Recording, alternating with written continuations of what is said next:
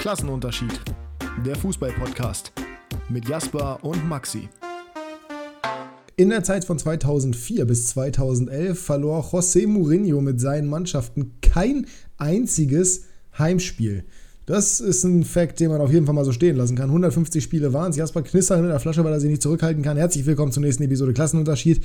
Und logischerweise, wenn er schon knistert, Jasper ist auch dabei.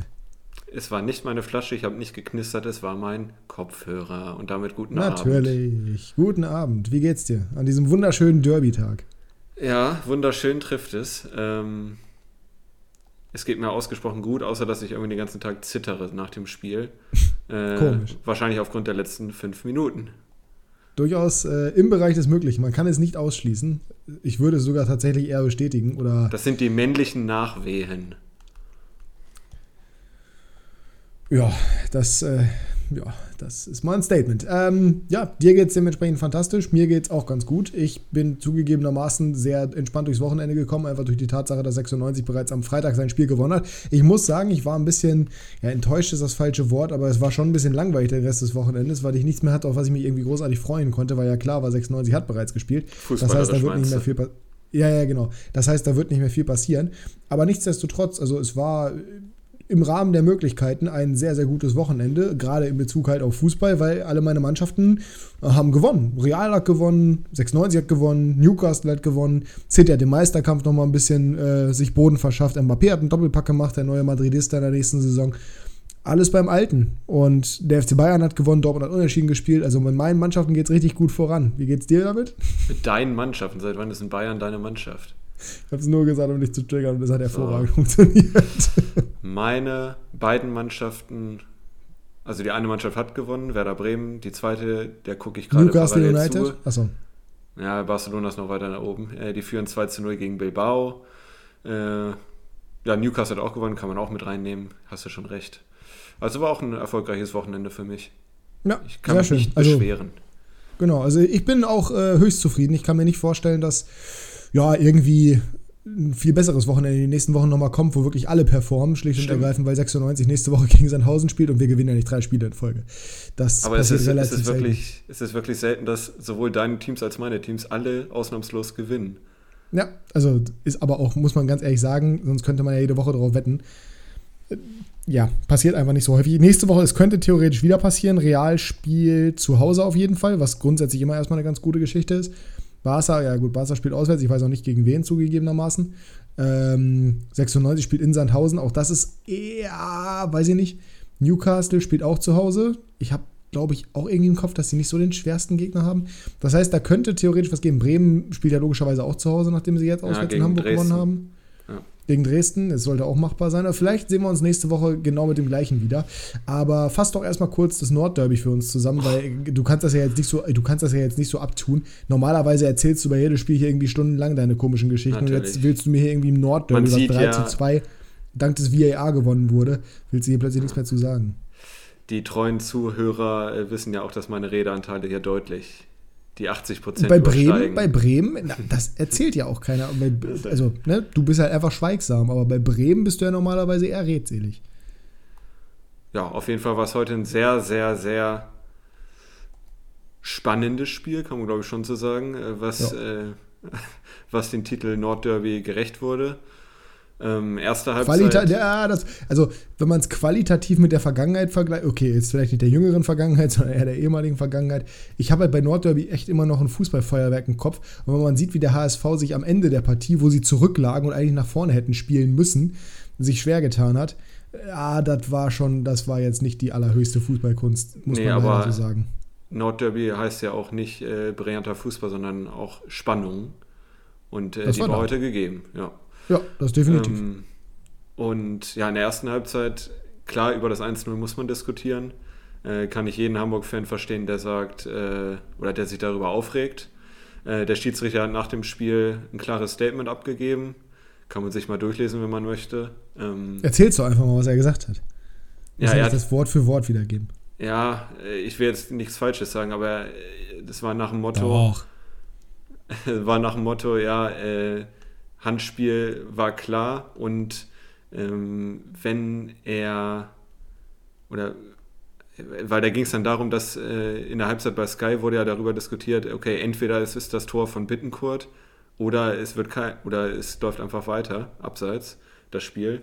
Ähm, aber das, der Elfmeter hätte eigentlich nicht gepfiffen werden dürfen, hat zumindest Thorsten Matuschka gesagt. Und wer der das sagt, ne? Amen. Dusche! Ja, und ja, der Schiedsrichter hat dann einfach gesagt, dass äh, wenn der Ball nicht von der Hand oder wenn der, oh, ich kann es nicht wiedergeben, ich weiß es Oh nicht. Mann, sag's doch einfach, ist doch völlig egal, Ja, ob es komplett richtig ist oder nicht. Er hat auf jeden Nur Fall seine, diese- er hat seine, er hat seine äh, Entscheidung auf jeden Fall verteidigt. So, Und- mein Gott, ist doch in Ordnung. Und äh, ja, wie gesagt, also als Hamburger hätte ich mich auch aufgeregt, aber es ist keine Fehlentscheidung laut Regelwerk. Ja, jetzt kommen wir Ähm. aber zu dem entscheidenden Punkt. Und das, also ich meine, im Endeffekt steht es dann, also du hast das Tor von Hamburg natürlich völlig außer Acht gelassen, das Ausgleichstor, das das habe ich auch nicht danach. gesehen tatsächlich. Ja, du bist ja auch schon auf den zweiten Elfmeter eingegangen, oder? Nee. Ach, da ging es nur um den ersten. Ja. Ach, so ein Bullshit, wirklich. Ja, da, da, da kotze ich ja schon wieder. Egal, dann mach erstmal weiter. Ja, wenn wir jetzt äh, das 1-0 äh, außer Acht lassen, äh, danach war Bremen auf jeden Fall die stärkere Mannschaft, hätte auf 2-0 stellen müssen. Einmal durch Bittenkund und einmal durch Duxch. Und ist dann mit dem 1-0 in die Halbzeit gegangen. Kurz vor der Halbzeit gab es allerdings den vermeintlichen Ausgleichstreffer von Glatze, war es, glaube ich. Nee, Haya war es, glaube ich. Und da wurde das Foul gegeben von Glatze gegen Toprak. Also ich weiß nicht, wie du siehst. Für mich ist das, ist das ein Foul. Äh, äh, natürlich macht Toprak deutlich mehr raus, als es war, aber Ja, das Äh, ist das Problem. Ich hasse ja. sowas ja. Ich hasse, deswegen bin ich ja immer noch auf Kriegsfuß mit David Raum, der nicht im Ansatz getroffen wurde und sich das Gesicht gehalten hat, als hätte er sich alles gebrochen. ja gut, das war nochmal eine höhere Stufe auf jeden Fall. Ja, aber das ist halt, ein- das ist halt, und das ziehe ich ihm immer noch nach. Und das ist 10, 15 Spieltage her. Das, meine ich Ja. einfach nur, um es einzuordnen. Ich hasse sowas wie die Pest und allein deswegen, in meinen Augen sollte man nicht jede Kleinigkeit pfeifen. Das war schon tendenziell eher faul, als dass es kein Foul war. Von daher war es okay, das Ding zurückzunehmen. Ich finde es schwierig in Kombination. Der hatte halt keine Linie schon wieder, dieser Schiedsrichter. Und das war für mich sehr, sehr ja, nervig in Anführungsstrichen, weil ganz ehrlich, wenn du so kleinlich diesen Elfmeter pfeifst, beziehungsweise so, ja, ach, das, ich war, äh, egal, machen wir weiter. Ich, ich red mich hier sonst um Kopf und Kragen wieder, weil tatsächlich war mir der Ausgang in diesem Spiel völlig egal. Ich war, wenn überhaupt, ein bisschen für dich, weil ich halt, naja, ja, ein bisschen Bremen-Sympathien dank dir habe. Ja, also äh, wie gesagt, also Toprak muss da jetzt nicht liegen wie, wie angeschossen, aber äh, war auf jeden Fall korrekt für mich, das Tor ab, abzuerkennen. Dann äh, war Halbzeit. Äh, wie gesagt, schmeichelhaftes 0 zu 1 sogar für Hamburg, würde ich sagen. Äh, dann kam sie aus der Halbzeit raus, sofort das 1-1 gemacht, nach 20 Sekunden, glaube ich. Äh, sah Bremen nicht gut aus hinten. Ähm, ich glaube, Weiser hat das Abseits aufgehoben und Mhm, ist richtig. Hat dann aber drei Minuten später einen Elfmeter wieder rausgeholt. Da sind wir jetzt beim zweiten Elfmeter, der für mich ganz klar einer ist. Äh, du hast das ein bisschen anders gesehen. Ja, nein, ich habe das nicht anders gesehen. Es ist einfach der, das ist einfach der Kontext so und der erste ist für mich keiner. So, ganz einfach. Da ist mir auch scheißegal, was der Schiedsrichter sagt. Völlig Jux. Logisch, dass er seine Entscheidung irgendwie verteidigt.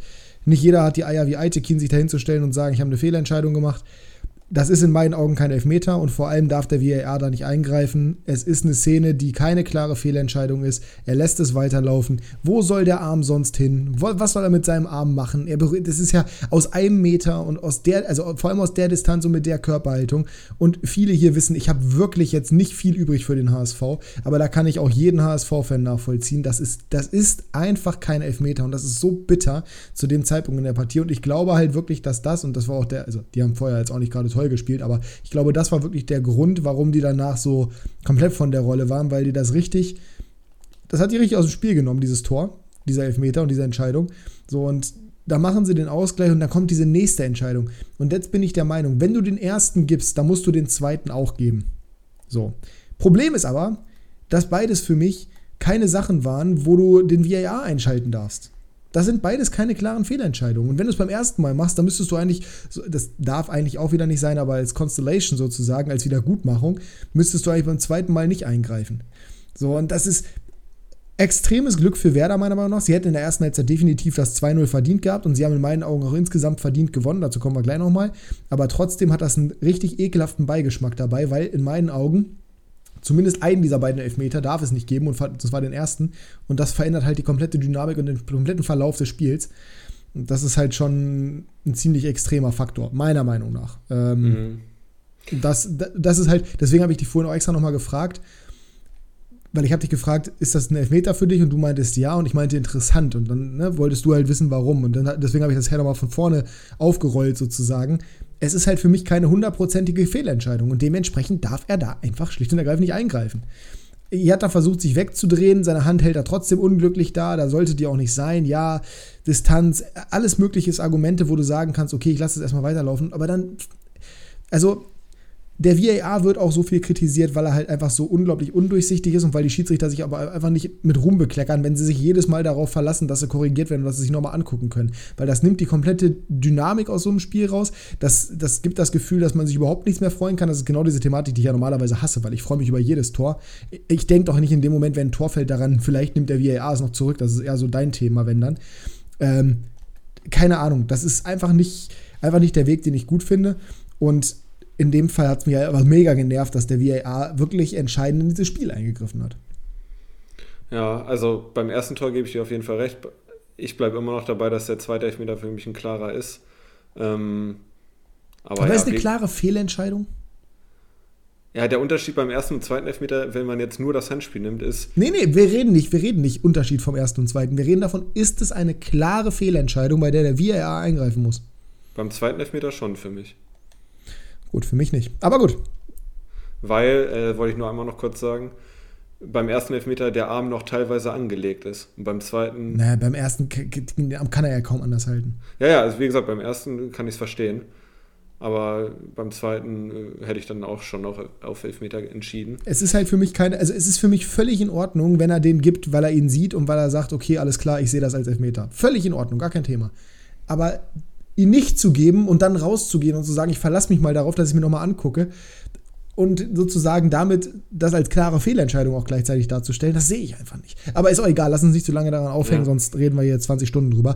Nichtsdestotrotz der VAR auf jeden Fall wieder mal mit einem Beispiel dafür und da möchte ich später nochmal drauf kommen, warum er halt einfach momentan scheiße ist. In der aktuellen Form. Ähm, Genau, und dann in der Phase, wo Werder nicht aufs 3-1 gedrückt hat, das muss man so ganz klar sagen. Also da war viel Leerlauf Hamburg, in der. Ja, da war Hamburg, da war Hamburg jetzt nicht viel näher am, am 2-2, nee, nee, aber. Nee, viel Leerlauf in der, in der Partie gerade zu der Zeit. Da hat dann Duxch das 3-1 gemacht, wo mein Kumpel, mit dem ich dann äh, zusammen geguckt habe, auch Werder-Fan, meinte, der Deckel ist drauf. Da habe ich gesagt, sag mal, weißt du es nicht besser? Guckst du keine Werder-Spiele oder was? Ja, aber mal wieder recht behalten weil äh, drei Minuten später dann das 3 zu 2 gefallen ist. Können wir nicht mal, also wir haben jetzt uns so lange an diesen anderen Toren aufgehalten, können wir nicht über das Tor wenigstens auch mal kurz reden, weil an sich war es natürlich ein toller Abschluss. Das könnte man einerseits hervorheben, aber andererseits war das natürlich auch haarsträubend vom Torwart. Ja, ja, also das Stellungsspiel war schon nicht ideal von Heuer Fernandes. Was, nicht ideal? Also, jetzt hör mal auf, du kannst dieses Tor ja, du kannst das Tor ja trotzdem schön finden, aber das war nicht nur nicht ideal, das war Kacke. Der steht, der steht viel zu weit von sich aus gesehen links, macht sogar noch den Schritt in dem Moment, als Duck schießt, ein bisschen weiter nach links. Deswegen kann der kann nie im Leben mehr ansatzweise in die Ecke kommen. Der Schuss war ja jetzt nicht irgendwie sonderlich hart oder irgendwas. Also den kannst du normalerweise locker halten. Wenn er ansatzweise in der Mitte steht, dann hat er den. Bin ich 100% von überzeugt. Aber durch dieses katastrophale Stellungsspiel, wieso auch immer er in der Situation überhaupt so weit links steht von sich aus gesehen, das ergibt ja gar keinen Sinn. Dadurch kommt er halt nicht ran. Der Schuss war, wie gesagt, trotzdem gut, der Abschluss war gut. Aber das war ja das, für mich ein klarer Torwartfehler. Das Ding geht nicht rein, wenn er vernünftig steht. Mhm. Ja, ich, also ich habe nur eine Zeitlupe gesehen. Nee, ich habe nur eine Zeitlupe gesehen und da sah es so aus, als ob er weiter nach rechts gegangen ist, weil sonst die Sicht ver verdeckt war. Aber, ja. aber du gehst doch nicht weiter nach rechts, also er stand ja schon weiter rechts. Dann gehst du doch nicht noch weiter nach rechts, weil deine Sicht versperrt ist. Auch allgemein, du gehst doch nicht, du gehst doch nicht irgendwie aus der Tormitte raus, weil deine Sicht ein bisschen versperrt ist. Da machst du doch automatisch eine Ecke auf. Das, also, das, wir reden ja hier über Profi-Torhüter und da erwarte ich eigentlich, dass sowas nicht passiert. Aber wie gesagt, der Abschluss an sich, der Schuss, natürlich der Situation geschuldet, aber der war schon nicht so schlecht. Ne? Aus der Situation, den so direkt zu nehmen, das war schon, war schon gut und war auch geistesgegenwärtig. Andere hätten den erstmal angenommen und versucht, normal zu verarbeiten. Er macht es halt so.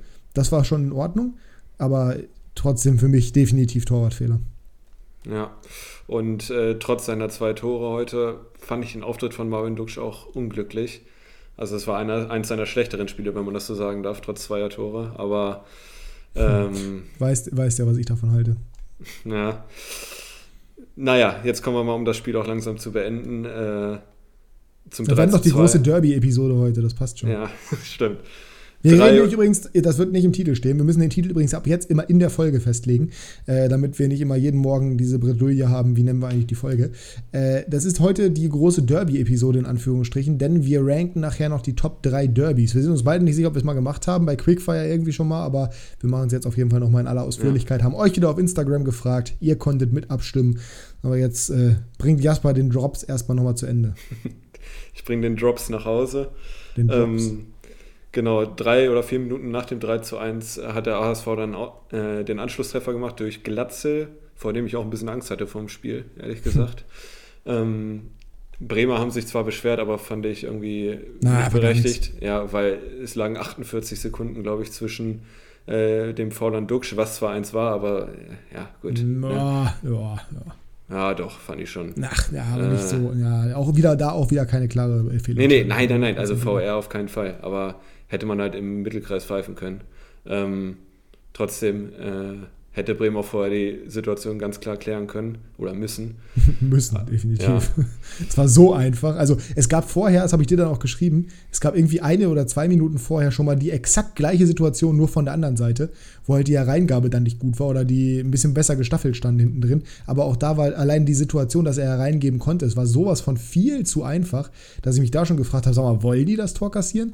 Und dann eine Minute später oder zwei Minuten später machen sie es auf der anderen Seite genauso und da fällt es halt, weil Kind Zombie das auch nicht so schlecht macht, aber also, ja. die haben danach wirklich aufs 3 zu 3 gebettelt, ne? Der HSV war halt nur absolut unfähig. Ansonsten hätte das, wäre das Spiel definitiv 3 zu 3 ausgegangen. Wie du es halt, Fabi, vorhergesagt hast, liebe Grüße, das, das wäre nie im Leben äh, 3-2 geblieben, hätte der HSV ansatzweise normal vor dem Tag erwischt. Ich habe mich an das Regensburg-Spiel zurückerinnert, wo Bremen auch kurz vor Schluss ja. durch Duxch das 3-1 macht und dann äh, in der Nachspielzeit auch das 3-3 bekommt wie heute, aber wo es auch abseits war, ein bisschen deutlicher damals, aber ach, du kannst ja nie sicher sein, ne, wenn die nicht mit drei Toren führen. Also das ist wirklich, naja. Ja, wie du schon gesagt hast, die letzten Minuten war dann nur noch äh, Rausgeboke von Bremen, da ging dann gar nichts mehr nach vorne. Und äh, da musste ja, ja auch an sich nicht. Also in der Situation muss, nee, da muss klar, man ja, da muss man ja fairerweise mal sagen und da muss man ja, also da muss man ja einfach mal aus Fußballersicht reden du kannst in der Situation ja nicht noch nach vorne drücken, weil dann würdest du ja die Gefahr, Gefahr laufen, in Konter zu gehen. So tief, wie sie sich reingestellt haben, war sehr, sehr riskant, weil eigentlich war es zu tief und wie gesagt, hätte der HSV ansatzweise Normalform gehabt, dann hätten sie das Tor auch gemacht. Das Abseitstor, beziehungsweise das, ja, das, das, das Ding, das war ja auch unabhängig davon, dass dieser Ball sehr gut hinter die Kette gespielt wurde, das war ja klar wie Kloßbrot, dass es abseits ist, weil Winsheimer den ja am Ende des Tages reinmacht und der stand ja deutlich im Abseits. Also egal, ob das erste Ding abseits ist oder nicht. Beim, also Winsheimer steht am Ende des Tages so oder so drin. Ähm, aber wie, also ich habe auf Twitter auch zwischendurch geschrieben, ich weiß nicht, ob der HSV irgendwie im Gefühl hat oder die Spieler im Gefühl hatten, dass es 2 zu 2 stehen würde, weil so hat es auf jeden Fall gewirkt. Die haben überhaupt nicht so nach vorne gespielt. Die haben die ganze Zeit hinten versucht, langsam aufzubauen. Die sind nicht die haben nicht schnell nach vorne kombiniert, die sind mhm. nicht viele lange Bälle geschlagen, sondern die ganze Zeit haben auch hier mal auf der zweiten Reihe draufgehalten oder irgendwas. Und die haben ja Spieler, die das können. Sie machen es zwar nicht häufig, aber sie haben Spieler, die das können. Die ganze Zeit nur hinten rum kombiniert und aufgebaut. Das war ganz merkwürdig irgendwie. Konnte ich überhaupt nicht nachvollziehen. Ich, ich gucke nicht viele HSV-Spiele zugegebenermaßen, aber das kann nicht der Normalfall sein, weil dann würden die niemals nee, da oben stehen. ja, äh, in der ersten Halbzeit ist mir auch vor allen Dingen aufgefallen, also klar, das hat vielleicht auch äh, damit äh, zusammengelegen, sagt man das so, äh, dass, äh, Nein, wie du schon gesagt nicht, hast, nach dem 1-0 äh, ein bisschen von der Rolle waren. Aber da, was da für hanebüchene Pässe dabei waren bei Hamburg, also da ging ja wirklich gar nichts, bis zur 40. oder sowas. Ja. Äh, da, hatten, da hatten sie eine Chance durch Glatze, der irgendwie verpasst in der Mitte. Und das war es dann auch. Also, ja, gut, wir haben es schon besprochen. Äh, Spiel können wir jetzt abhaken. Äh, sehr, sehr wichtige drei Punkte für Bremen. Und äh, ich war schweißgebadet nach 96 Minuten. Ja, 96, schönes Stichwort. Da muss man nicht so viel das zu war sagen. Der Übergang. Genau, Hult macht das Tor des Spieltags, meiner Meinung nach. Unfassbar. Hast du das Tor gesehen? Ja, ja. Das 2-0, also er geht natürlich ganz stark davon aus, dass er im Abseits steht, aber wie lässig er den mit der Hacke einfach reinmacht, so völlig perplex auch. Der Tor war da gar nicht damit gerechnet, dass er seinen Fuß da reinhält. Musste er erstmal so machen. Da hat vorher noch die Vorlage indirekt gemacht zum äh, 1-0 durch natürlich mal wieder Sebastian Kerk. Den wir übrigens für 50.000 vor der Saison geholt haben. Ne? Wer da dreieinhalb Millionen für Marvin Duksch bezahlt. Der zwar liefert, aber ich bleibe auch dabei, dass jeder andere Zweitligastürmer auch liefern würde in der Mannschaft. Ähm, ja, dementsprechend schöner Sieg für 96, schöner Sieg und wichtiger Sieg für Bremen im Aufstiegskampf. Wie optimistisch bist du jetzt nach dem Spiel, dass sie wirklich aufsteigen? Also wenn du mich heute fragen würdest, würde ich sagen, die Top-Favoriten sind für mich Bremen und Hamburg. Es geht mir nicht um die Top-Favoriten, es geht für mich nur darum, ob Bremen aufsteigt. 55 Prozent. Naja, grundoptimistisch. Gut, dann sind wir damit durch und wir kommen zur ersten Rubrik und zwar zu den Game Changern. Let's go. Game Changer. Der Wochenrückblick. Somos juntos mit den Game Changern und du hast dir hoffentlich wieder welche rausgearbeitet. Aber ich möchte Woche. heute anfangen, ja natürlich, aber ich möchte heute anfangen und zwar einfach nur äh, einfach als lobenswerte Erwähnung, denn am Ende des Tages haben sie das Spiel auch gewonnen. Sevilla Derby, und du hast es mir auch geschrieben, die Szene. Marcos Acuna mit einer wichtigen Grätsche gegen Nabil Fekir. Der war schon ganz gut genervt davon, dass äh, das Spiel nicht unterbrochen wurde, beziehungsweise dass der Kollege Fekir, beziehungsweise alle Spieler von Betis den Ball nicht ins Ausgespielt haben, nachdem Papu Gomez verletzt am Boden lag. Und hat dann einfach mal, ja, took matters into his own hands und hat ihn einfach mal mit einer Beinschere von hinten komplett umgeflext. Fekir war danach kurz angeschlagen, musste aber nicht raus, leider, weil sonst wäre Joaquin eingewechselt worden und wir wissen beide, dann hätte Betis das Spiel noch gedreht.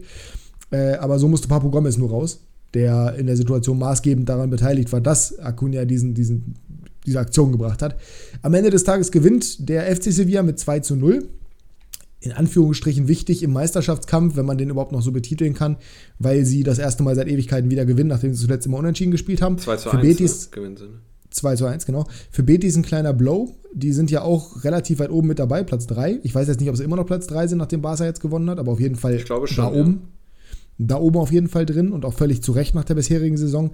Ja, Stadtderby verloren. Das heißt, aus dem Meisterschaftskampf, in dem sie sich aber wahrscheinlich sowieso nicht gewähnt haben, sind sie raus. Da, also kann man zumindest von ausgehen, dass sie sich da nicht drin gewähnt haben. Aber ja, war ein sehr interessantes Tackling. Nicht unbedingt wichtig in der Situation. wenn du das Kommen Gesicht von Acuna gesehen hast, dann weißt du, dass ich, er habe ich, habe ich. Ich mir, die, ja, ja, ich habe mir die, wie gesagt, der wollte einfach nur ganz gut klarstellen, das ist halt ein Derby, das ist nochmal noch ein bisschen was anderes. Der wollte einfach nur sagen, Leute, spielt den Ball ins Aus, verfuckt, äh, dann sonst nehme ich es halt in meine eigene Hand. Von daher ist jetzt kein klassischer Gamechanger, aber in dem Moment hat er auf jeden Fall das Game gechanged. Mhm. War, ich habe äh, die erste Halbzeit geguckt, das war relativ einseitig, da war Betis irgendwie gar nicht im Spiel. Äh, Mhm. Haben auch erst in der 94. den Anschlusstreffer gemacht durch Canales. Ja, Also, der kann alles. Genau. Ähm, kommen wir zu meinem ersten Gamechanger und bleiben wir in der spanischen La Liga. Äh, du wirst wahrscheinlich schon ahnen, wer es ist, weil er Ja. vier Tore gemacht hat. Ja. Jeremy beim 5 zu 1 gegen Espanyol, äh, Stürmer von Villarreal. Und äh, auch wenn das Spiel sehr einseitig war mit vier Toren, ist es der Gamechanger auf dem Platz gewesen. Ja, absolut. Kann man so stehen lassen. Es gibt noch einen Gamechanger, der einen Hattrick gemacht hat dieses Wochenende. Auch den kann man direkt mit erwähnen. Weißt du, wer es ist? Ich glaube nicht, nein. Giovanni Simeone, Sohn von Diego Simeone mit einem Hattrick für Hellas Verona. 3 zu 0 Heimsieg, das heißt auch der mit einem absoluten Topspiel und auch völlig zu Recht ein Gamechanger, denn ohne ihn wäre es wahrscheinlich nicht so ausgegangen. Den möchte ich aber nur nebenbei erwähnen, weil hatte ich gar nicht auf dem Schirm, bis du gerade deinen äh, Viererpacker angesprochen hast. Wen ich auf jeden Fall seit gestern Abend wieder mal, oh, ich habe ihn, hab ihn gerade schon erwähnt, wen ich wunderbar auf dem Schirm habe, ist der nächste Shootingstar von Real Madrid. Torgan Hazard, nein, natürlich nicht. Äh, Wir haben äh, den Kilian Mbappé, der, also, hast du die Flanke gesehen zum 3 zu 0? Nein. Oh, guck dir, hast du die anderen Tore gesehen? Ich habe äh, Liga überhaupt nicht geguckt. Okay. Also das Tor von, die beiden Tore vorher waren ganz gut vorbereitet von Messi. Es wurde auch schon wieder so getan, als ob Messi da irgendwie komplett, komplett, äh, ja, den absoluten Weltfußball gespielt hätte. Aber das war, also es war schon gut, es war schon sehr gut, aber Mbappé ist halt einfach momentan so unglaublich lethal. Der macht alles rein. Zwei Hütten selber gemacht und dann die, sie haben 1 zurückgelegen. Dennis Buanga relativ früh mit dem äh, Führungstreffer für Saint-Etienne. Und dann eben der Ausgleich, relativ glücklich, weil Bernardoni nicht gut aussieht von Mbappé nach gutem Pass von Messi und dann nochmal Mbappé mit eiskaltem Abschluss wieder nach Vorlage von Messi, wo er kurz mal zwei, drei Spieler wie Fahnenstangen stehen lässt. Naja, sehr passive Fahnenstangen, muss man ganz ehrlich sagen an der Stelle.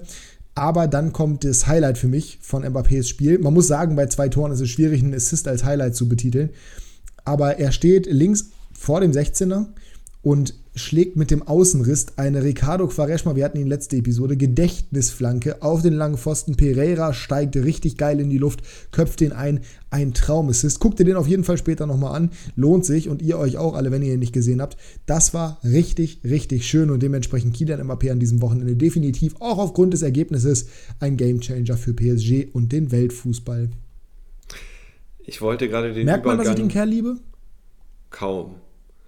Du bist gut. so wie mein Chef. Mein Chef ist auch riesen Mbappé-Fan und das nervt mich ja, zu Recht jeden auch. Tag. Ja, der ist auch PSG-Fan. Also, ah, okay. aber OG, also schon immer auch vor dem Reichtum. Ja, das, ähm, es, es, gibt ja Leute, die glauben, dass es das nicht gibt, aber das gibt es. Ja, kommt auch aus Paris, der Typ. Also, ähm, ich wollte gerade den Übergang schwingen zu Simeone Senior. schwingen. Leider hast du mir den verbaut mit Mbappé, aber ähm, Atletico gewinnt 2 zu 0 gegen Celta Vigo und Doppelpack durch Renan Lodri, den man jetzt nicht so auf dem Schirm hatte, weil er Defensivspieler ist. Wie heißt der Mann? Renan Lodri. Das ist absolut falsch. Wie heißt er? Renan Lodi.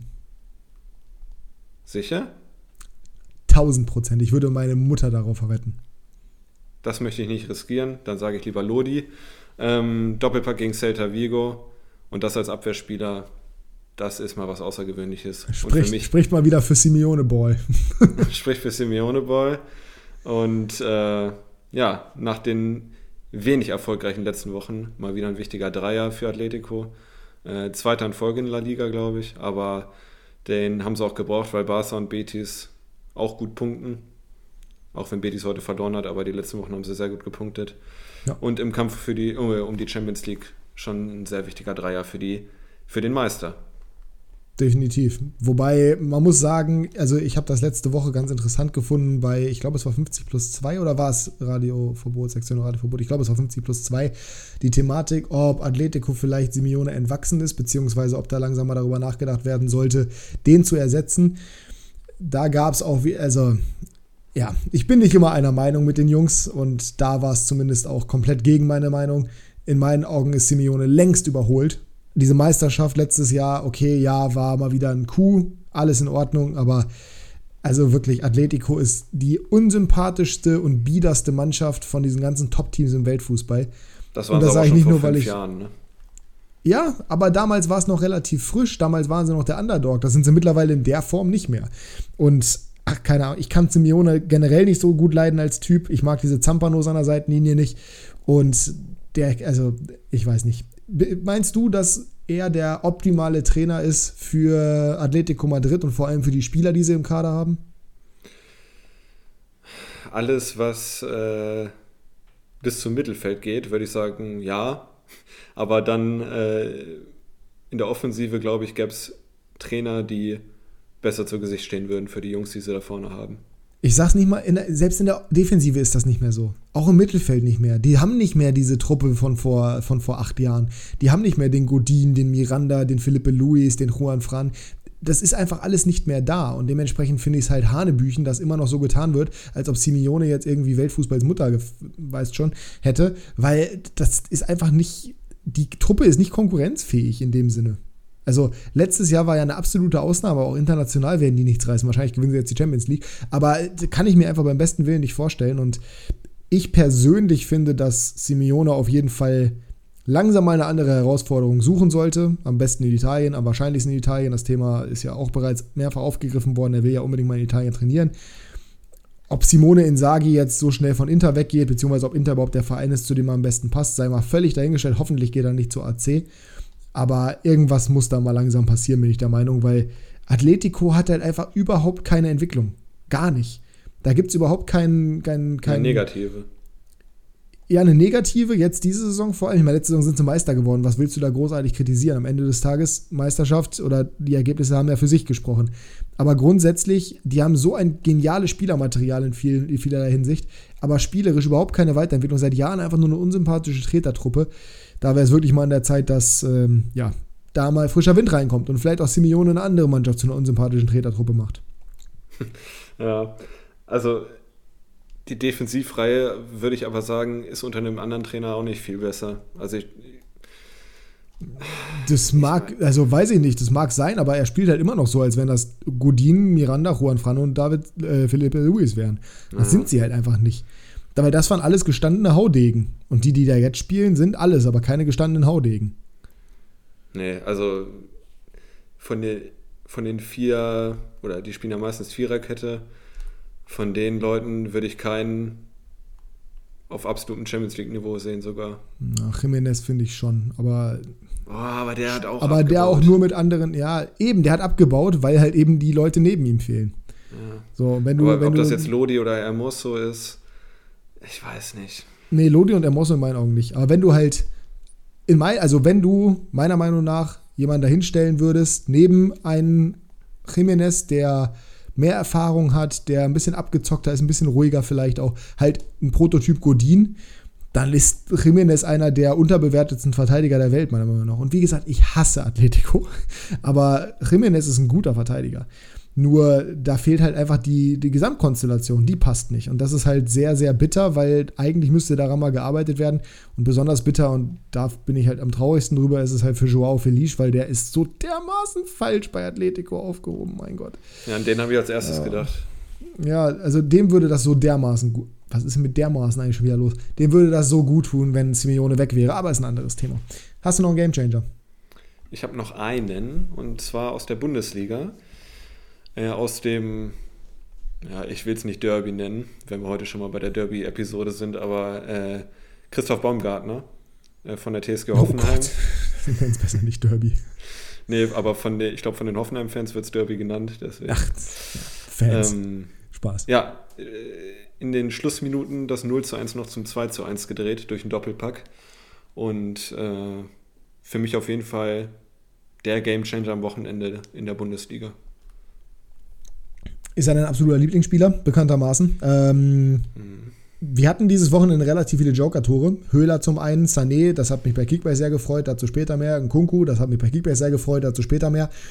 Aber ich bin auch der Meinung, Baumgartner war der größte Gamechanger. Ich würde noch gerne einmal kurz einen Schwenk in die Premier League machen. Da gab es ja den Gamechanger VAR mal wieder. Zum einen äh, bei City gegen Everton. Ja. Rodri mit einem klaren Handspiel, klarer Elfmeter, klare Fehlentscheidung. Was sagst du? Also für mich war es ein Handspiel. also klare Fehlentscheidung, Elfmeter ja. und der VAR hätte eingreifen müssen. Ja, ja. sehe ich genauso.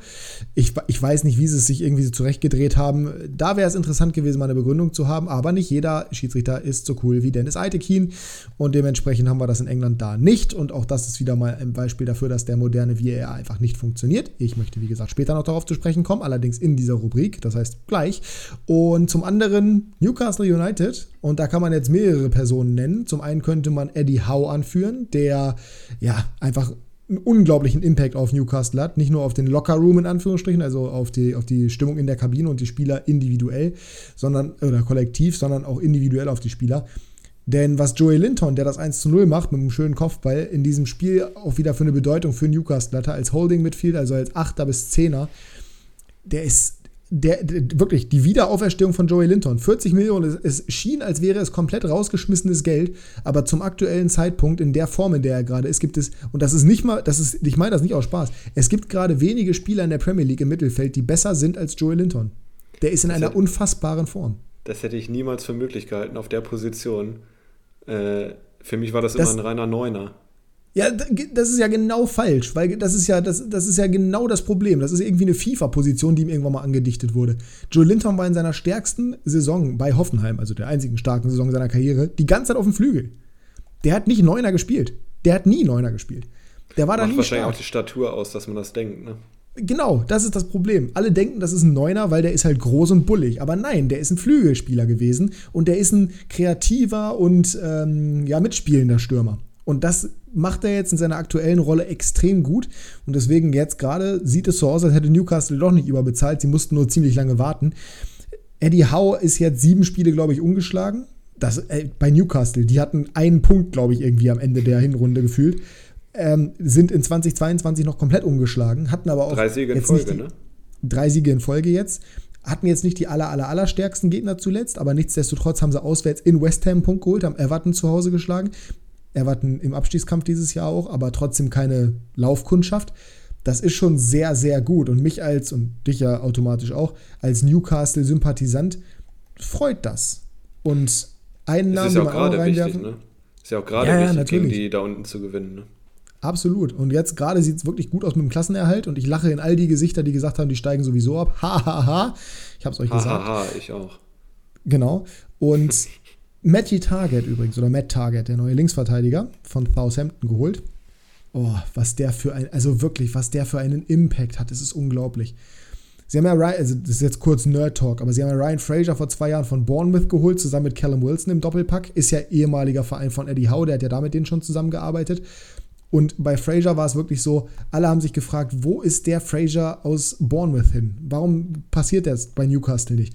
Und die Antwort ist so simpel, es gab halt einfach bei Newcastle keinen vernünftigen Linksverteidiger. Das hat meistens Matt Ritchie gespielt, den haben sie irgendwann auch aus Bournemouth geholt, dann zu einem Linksverteidiger umtransformiert. Das war er aber nie und der hat auch wirklich katastrophal gespielt da teilweise. Jetro Willems war dann teilweise, da ist jetzt auch nicht klassisch der defensive Linksverteidiger. Und Matt Target ist jetzt offensiv zwar nicht schlecht, aber der ist vor allem auch defensiv sehr, sehr, sehr stabil. Und das hilft einfach Fraser so extrem und das bewirkt am Ende des Tages, dass die sehr viele ja, offensive Situationen haben, wo Fraser einfach geniale Flanken schlägt, wie zum Beispiel auf Joel Linton zum 1 zu 0, zwischendurch auch mal auf Chris Wood, der weiterhin auf sein erstes Tor wartet, aber das wird nicht mehr lange dauern, wenn das so weitergeht. Und dazu, er unterstützt Target halt einfach, also es ist wirklich momentan sehr, sehr schön, Newcastle zuzugucken, weil viele Sachen ineinander greifen und weil die richtigen Transfers auch getätigt wurden. Man hat vielleicht ein bisschen gelacht aufgrund der Summen, aber es funktioniert extrem gut. Das heißt, auch da, genauso wie bei Atletico letzte Saison, am Ende derjenige, der gewinnt, beziehungsweise der Erfolg hat, hat recht. Und in dem Fall ist es definitiv so. Und ja, das ist die momentane Situation bei Newcastle. 42 Minuten, wir sind mit der ersten Rubrik gerade mal durch. Aber ich lasse dich noch nicht ganz raus. Denn jetzt kommen wir noch zu der Thematik, ich habe sie dir schon geschrieben gehabt, Kommerzialisierung im Fußball etc. etc. Großes Thema bei One Football. Ich reagiere morgen für euch aus eurer Perspektive auf dieses Video, auch hier auf dem Kanal, weil es mich einfach so dermaßen getriggert hat und weil ich mich einfach nochmal unbeliebt in Fußball Deutschland machen möchte. Mm. Masochist. Ja, ungefähr so. Bei Nikos oder Nico Heimers, Heimer, Heiers, ich habe keine Ahnung, Heimer, glaube ich, genau. Äh, Talk bei Frontal beim ZDF ging es im Endeffekt um Kommerzialisierung und der Fußball ist tot. Wir heulen uns alle die Augen aus. Das Nordderby hat mir übrigens gezeigt, dass der Fußball nicht tot ist, auch wenn diese beiden Mannschaften in der zweiten Liga aktuell spielen. Mir geht es um den VAR. Ja, das kann ich verstehen. Mir geht es um den VAR und ich habe noch eine relativ einfache Thematik, weil ich da auch auf Instagram angeschrieben wurde, auf diese Thematik in meiner Story, wo ich das auch gepostet habe heute. Bist du der Meinung, dass der VAR die Emotionen im Fußball verändert. Die Live-Emotionen. Ist es bei dir, und ich weiß, tendenziell ist es tatsächlich eher bei dir so, also deswegen ist es umso besser, dass ich dich frage. Es fällt ein Tor. Bremen schießt ein Tor. Ist in dem Moment bei dir irgendwie im Hinterkopf, oh, oh, oh, oh, oh, vielleicht greift der VAR noch ein, vielleicht wird es noch aberkannt? Nur wenn kurz vorher abseits eine Möglichkeit wäre. Oder ein Foul irgendwie war, wo ich mir schon vorher dachte, bevor überhaupt aufs Tor geschossen wird, ah, das könnte ein Foul sein. Aber wenn ich beides von dem nicht äh, im Kopf habe, dann äh, ändert das für mich nichts erstmal. Weil das ist ja ein ganz großes Argument der VAR-Gegner. Äh, man kann sich mittlerweile gar nicht mehr freuen, wenn die eigene Mannschaft ein Tor schießt, weil man die ganze Zeit Angst haben muss, dass der VAR eingreift. Nee, Leute, ganz ehrlich, muss man nicht. Der VAR greift halt einfach nur ein, wenn es wirklich eine, also theoretisch, in der Praxis anderes Thema, aber es ist ja genau der genaue Kontrast. Früher wurde so eine Situation halt eher direkt abgepfiffen und es kam gar nicht erst zum Tor. Jetzt haben sie die Anweisung, lasst es laufen und wir checken es später, wenn es eine Fehlentscheidung war. Das heißt, es kommt potenziell sogar zu mehr Toren als vorher aufgrund der Ausrichtung bzw. aufgrund der Regelauslegung oder der Schiedsrichteranweisung, wenn wir es einfach mal so nennen wollen. Und da frage ich mich halt einfach, ist das, also sehe ich das jetzt komplett falsch oder kannst du, verstehst du, was ich damit meine? Ich kann verstehen, was du meinst. Also jetzt zum Beispiel. Bei, bei mir, äh, bei mir, ganz kurz, bei mir einfach das, ich freue mich, wenn ein Tor fällt. Mir ist scheißegal. Also, äh, Zieler, als der den Elfmeter da gehalten hat gegen Pauli, da ist mir doch in dem Moment scheißegal, ob das Ding nochmal wiederholt wird. Da ist doch in dem Moment einfach pure Ekstase. Wenn, er, wenn es danach eine offen, also war ja eine offensichtliche richtige Entscheidung, er stand halt vor der Linie, dann ist es halt so. Aber in dem Moment freue ich mich doch. Und wenn ein Tor geschossen wird, dann denke ich doch nicht darüber nach. In dem Moment, das ist doch so eine Kurzschlussreaktion. Du freust dich einfach nur, dass der Ball im, im Tor liegt. Du wartest doch nicht ab und freust dich erst im Nachhinein. Also das wird ja immer so verkauft, gerade auch von den One-Football-Jungs, als wäre es wirklich so, du jubelst, dann wartest du zwei Minuten, dann jubelst du nochmal. Das ist doch einfach nicht so. Nee, das ist auf jeden Fall nicht so. Äh, bei dem Hamburger 3-3 heute zum Beispiel oder auch beim, 2 zu, äh, beim 1 zu 1, beim Ausgleich, da hätte ich als Hamburger schon ein bisschen, oder da hätte ich mich nicht absolut gefreut, weil das sah schon sehr knapp aus. Ja, das, das, 3, zu, das 3 zu 3 da freust du dich in dem Moment trotzdem, aber es ist ja, also das ist ja offensichtlich, das ist ja auch unabhängig vom ja. VAR, es wurde ja einfach auch abseits entschieden. Dann kannst du ja komplett die Schiedsrichter rauslassen, wenn es danach geht, dass du dich gar nicht mehr freuen sollst, in Anführungsstrichen, weil das war offensichtlich abseits, der Schiri hat es auch ohne Assistenten, beziehungsweise auch ohne VAR erkannt. Das ist halt, das kannst du halt komplett da rausnehmen. Beim 1 zu 1, ich habe es tatsächlich nicht gesehen, das 1 zu 1, dementsprechend kann ich dazu nichts sagen, aber ja, aber beim 3-1 zum Beispiel von Duxch, da habe ich mich gefreut und habe überhaupt nicht über den VAR nachgedacht. Ja, so. Und das ist ja genau das, was ich meine, weil dieses Thema geht mir tierisch auf die Nüsse, dass irgendwie permanent so getan wird, als ob man sich ja gar nicht mehr normal freuen könnte, weil man immer den VAR im Hinterkopf hat. Das ist eine individuelle Sache, Leute. Wenn das bei euch wirklich so ist, dann solltet ihr darüber nachdenken, wie ihr das Ganze rezipiert. Aber das kann nicht das Thema sein, dass irgendwie der VAR, der dafür da ist, Fehlentscheidungen aufzudecken, jetzt irgendwie der Grund ist, dass man sich im Fußball nicht mehr freut. Das ist, das ist, das ist völliger Quark. Das ist übrigens auch im Football, wo das Ganze ja nochmal extremer ist mit dem VAR, beziehungsweise der Überprüfung. Meinst du, da ist den Fans im ersten Moment, denkst du, die warten irgendwie, bis die Überprüfung gekommen ist, ob es wirklich ein Touchdown ist? Nee, die freuen sich in dem Moment. Und wenn dann eine Minute oder zwei Minuten später entschieden wird, ist kein Touchdown, weil irgendwie vorher ein Holding war, ja, dann ist es halt so. Aber dann hast du dich in dem Moment ja trotzdem gefreut. Weil so nimmst du künstlich die Emotionen daraus. Und die sind ja aber eigentlich da. Es wird natürlich bei solchen Sachen wie jetzt zum Beispiel mit Nico, mit dem Beitrag da bei Frontal, wird natürlich auch gerne mal eigentlich? mit. Nein, äh, aber mach ich ja. noch. Ähm, wird natürlich auch gerne mal mit extremen Meinungen äh, gespielt. Ja, das, war, das damit, waren halt vier äh, Beispiele und die waren halt alle. Ja, ja, das waren halt, das waren ja vier Beispiele und die waren halt alle in meinen Augen, ihr werdet es ja morgen in der Reaction von mir sehen, waren halt in meinen Augen nicht wirklich sinnvoll. Ich habe es mir noch nicht angeguckt, weil ich deine Reaction sehen möchte. Dann muss ich nicht zweimal gucken. So, die einzige Sache, wo ich wirklich sage, das Thema hätte man aufgreifen können, hat er nicht aufgegriffen, das ist die Stückelung der Spieltage. Das einzige Argument, was Kommerzialisierung angeht, was irgendwie auf die Emotionen der Fußballfans abzielt, das hat er einfach, hm. das hat er einfach nicht gesagt. Das war das Einzige, wo ich drauf angesprungen. Ja, ja, richtig. Er hat aber nur die Streaming-Anbieter erwähnt. Er hat aber nicht erwähnt, dass es da übrigens noch die Thematik gibt, dass es halt irgendwie Spieltage gibt, die von, von Freitag gefühlt 15 Uhr bis gefühlt Montag 23 Uhr gehen. Äh, das weiß ich nicht, fand ich ganz, ganz merkwürdig. Aber gut. Dann sind wir damit durch. Das Thema VAR. Schreibt uns da gerne mal eure Meinung zu. Gerne auch in die YouTube-Kommentare hier. Ja, Link diesmal wirklich auch wieder zu YouTube, habe ich letztes Mal vergessen, ist in der Beschreibung des Podcasts. Äh, Link zu Spotify ist in der YouTube-Videobeschreibung. Und dann kommen wir zur, es wird auch langsam Zeit, zweiten Rubrik. Quickfire. So, unsere schnellste Fragenrubrik aller Zeiten. Naja, klappt immer gut. Nicht. Die Rubrik ist die schnellste aller Zeiten, aber ob es klappt, ist die andere Frage. Aber das ist ja das Charmante hier. Du fängst wieder an. Dann fange ich mit der einen Nicht-Fußballfrage an. Naja. Bezieh ja, es ist keine Frage, es ist eine Aufforderung. Ah, perfekt. Ähm, und zwar ranke Nord-, West-, Süd- und Ostdeutschland. Ach du meine Güte. Ja, Nord, West, Süd, Ost. In absteigender Reihenfolge. Okay. Dann zweite Frage. Oder erste Frage. Würdest du eher jedes Moment, 96... Moment, ganz kurz noch, mhm. ganz kurz noch. Ja, wieder Quickfire, sehr gut. Ähm, wonach rank ich das? Das habe ich dir offen gelassen. Also meine ersten Gedanken waren einmal Lebensqualität und Urlaub. Ja, gut, dann wäre Süddeutschland wahrscheinlich vor Westdeutschland, weil Süddeutschland ist schon nochmal deutlich schöner als Westdeutschland und wahrscheinlich sogar schöner als Norddeutschland. Aber ich habe jetzt eher so nach allen Gesichtspunkten wie Sprache, Gesellschaft, mhm. äh, Parteistärke und so weiter gerammt. Von daher, äh, ja. Wobei man muss Aber- echt sagen, Ostdeutschland hat auch viele schöne Ecken. Ja, absolut. Deswegen, deswegen ja. Das sage ich ja. Ne? Mit der, mit der Parteistärke, Ja, ja, Parteistärke ja. zum Beispiel oder Dialekt. Ähm, aber nee, sonst äh, kann, man da, kann man da auch das Ranking anders machen. Aber ich habe halt jetzt anders gedacht, würde aber revidieren und Süddeutschland zumindest mal auf Platz 2 packen vor Westdeutschland. Okay, ich ändere es hier. Ähm, Perfekt.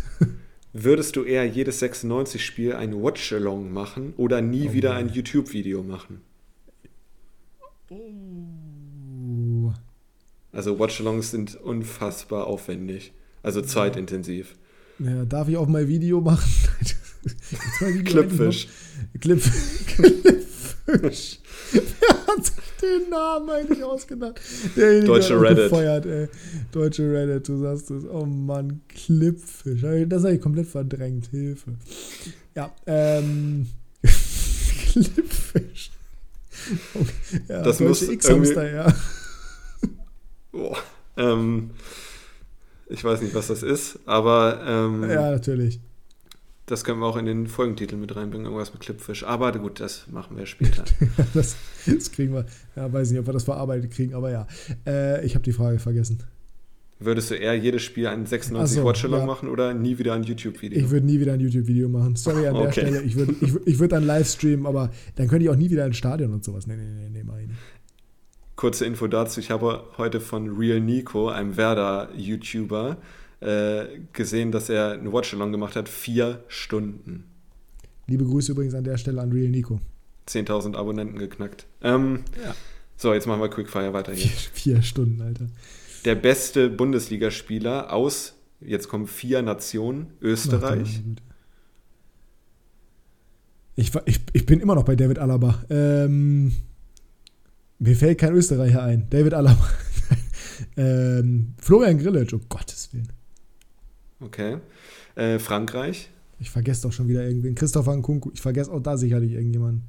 Coman zum Beispiel. Nee, nee, nee, nee, da ist ein besser. Spanien, Raffi Martinez.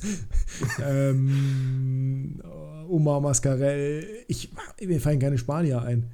Äh, Hugo Novoa. Nee, weiß Dani ich. Olmo. Ah ja. Äh, nee. Ja, doch, wahrscheinlich schon. Gibt es einen besseren als Dani Olmo? Ja. Ähm, Ich, ich, mir fällt gerade kein anderer Spanier ein tatsächlich. Gibt es überhaupt noch einen Spanier? Haben wir überhaupt noch Spanier großartig? Schreibt es uns in die Kommentare. Ar- Aaron Martin. Ja, da würde ich doch Dani Olmo nehmen. Ähm, Ja, durchaus. Brasilien. Wieso bin ich bei Wendell? Der spielt gar nicht mehr in der Bundesliga. Ähm, Du hast nur Ex-Spieler hier. Ja, ich weiß auch nicht, was da, was da bei mir los ist. Wahrscheinlich sind das meine ersten Konnotationen. Wir sind ja bei Quickfire. Mm, Brasilien. Haben wir überhaupt Brasilianer in der Bundesliga? Ich denke da an einen Außenverteidiger von Augsburg. Ach, Iago, hör auf. nee, nee, nee, nee. Brasilianer. Bester Brasilianer. Ja, Paulinho qualitativ wahrscheinlich, aber ich vergesse auch da sicherlich wieder irgendjemanden. Das werden Wir wir, doch spätestens mehr, als, in ein wir, paar müssen doch Stunden mehr erfahren. Brasil, wir müssen noch mehr Brasilianer in der Bundesliga haben als Iago und, und, und, und Paulinho. Roberto Firmino. Na gut, aber du hast jetzt Paulinho gesagt. wir Ja, ich habe jetzt weiter. Paulinho gesagt. Der ist auch gut. Was ist wahrscheinlicher? Real kommt gegen PSG weiter oder Barca gewinnt mit drei Toren Unterschied gegen Gala? Barca gewinnt mit drei Toren Unterschied gegen die im Abstiegskampf feststeckenden Galatasarays aus Istanbul. Gut. Ich muss mich übrigens entschuldigen bei euch, äh, Zuhörern, Super League.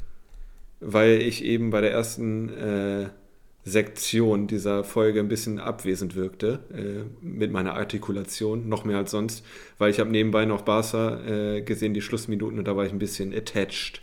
Deswegen tut mir das ja, leid. hättest es, äh, du hättest es einfach verschweigen können, aber ist in Ordnung. Ich war ja vor zwei Wochen oder sowas auch relativ noch im Realfilm, während wir diese Folge aufgenommen haben. Nur ich habe es mir nicht anmerken lassen. Mach weiter. Nur, dass ihr nicht denkt, dass ich jetzt noch einen Behindertenausweis beantragen muss, äh, linguistisch.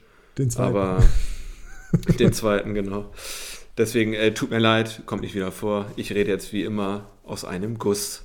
So, äh, Das fünfte. Frage. Fünfte Frage: ICQ oder SchülerVZ? Oh, ich habe SchülerVZ so geliebt. Äh, Gruscheln war mein absoluter Favorite. Ich hatte auf jeden Fall meinen ersten Crush auf äh, SchülerVZ und habe mich immer gefreut, wenn ich eine Nachricht hatte, eine ungeöffnete Auf das Nachricht. Emoji da, ne? Ja, ja, genau. Oh, das, war, das war richtig geil. Und dazu halt Gruscheln. Du wurdest gegruschelt. Mhm. Das ist quasi, das war moderne, moderne Anstupsen von Facebook. Wirklich. Was konnte man bei Clipfish machen? Das ist die nächste Frage. Bei ICQ konnte man nichts machen in der Hinsicht, oder? Ja, aber der Ton war gut. Ja. Und die Minispiele waren auch geil bei. Aber dafür waren die Gruppen bei Facebook wieder cool, wo du deine. Also hab- eigentlich hast du in den Gruppen nichts gemacht, außer deine Persönlichkeiten quasi geformt. Ich habe eine gegründet, die hatte dann ziemlich viele Mitglieder. Das war 96 gegen Real Madrid. Ich war dabei, 3 zu 0.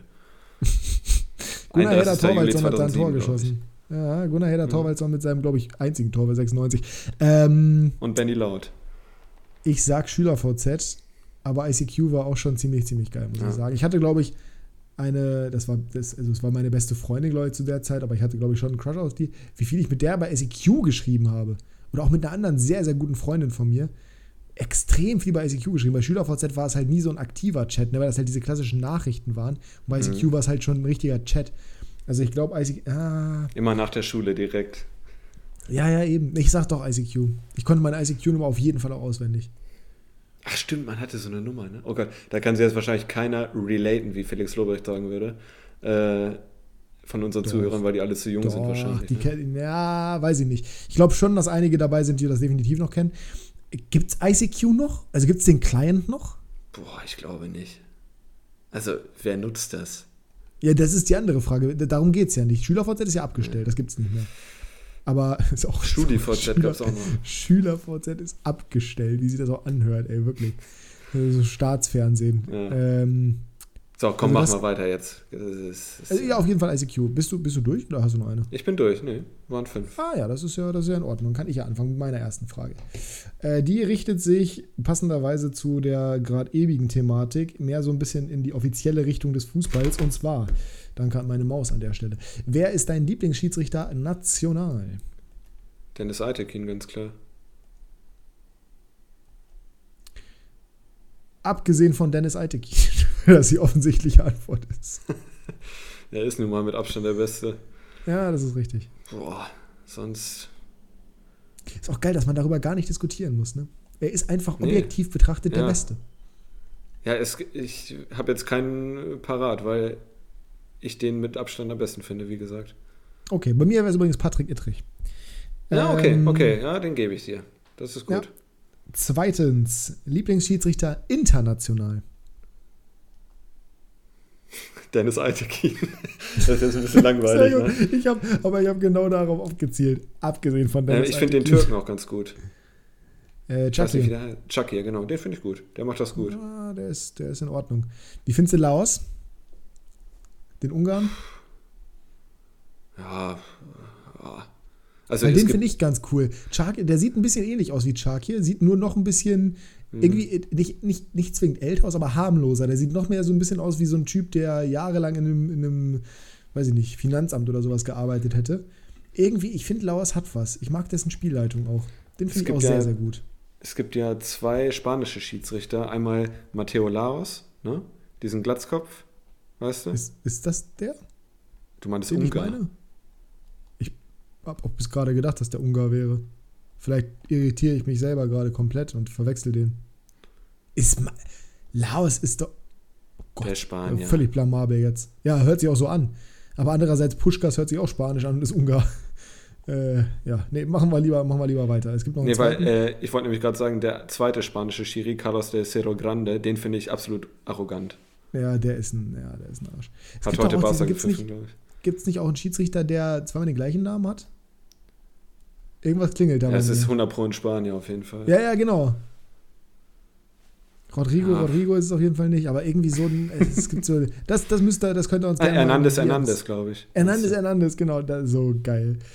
Ach ja. Äh, sehr gut. Nee, dann äh, haben wir das ja geklärt. Aber Charkir ist ein guter Schiedsrichter. Kann ich Ja. nur bestätigen. Liebe Grüße an der Stelle. Ich gehe stark davon aus, dass er diesen Podcast hört. Gibt es ein Gericht? Deutschkenntnisse zu verbessern. Ja. Nee, die, die, der, kann, der kann das. Schiedsrichter können auch meistens 28 Sprachen.